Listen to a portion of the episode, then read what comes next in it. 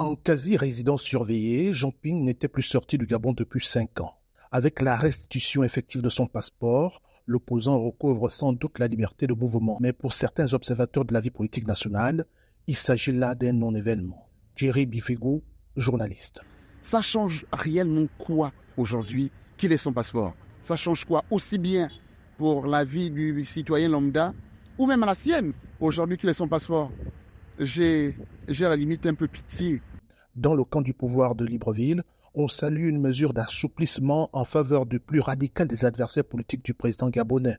Rodrigue Maïssan Coma est président de l'Association des soldats de la paix. Euh, c'est un acte fort de démocratie, de liberté et surtout d'ouverture d'esprit du président euh, Ali Bongo Ondimba. Et nous, nous pensons que euh, cet énième acte s'inscrit donc dans ce qui est connu du Gabon, hein, ce pays où la tolérance, euh, le dialogue et la paix sont la leitmotiv. Franck Jimbi, cadre de l'Union nationale, parti d'opposition, pense que la rétention du passeport de Jean Ping cinq ans durant est symptomatique d'un état de non-droit. Le, fait que Ping peut maintenant euh, circuler prouve bien qu'il a bien été en résidence surveillée pendant sept ans. Et pourquoi était-il en résidence surveillée? Quelle juridiction avait pris une telle décision? Sur quel fondement juridique? Tout ça est assez ahurissant et, euh, et assez excitant quand même pour la BRBW.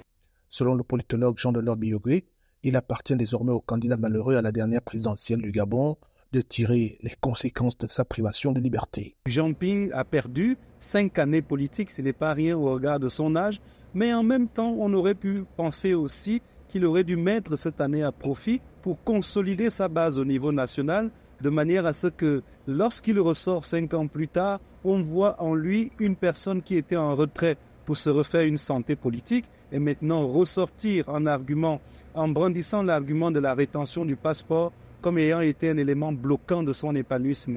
À quelques mois des élections générales du Gabon, le chef de file de la coalition pour la nouvelle République CNR ne s'est toujours pas prononcé sur sa participation ou non à ces scrutins.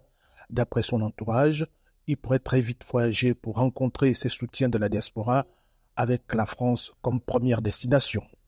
Ismaël Obionzé Libreville pour VO Afrique.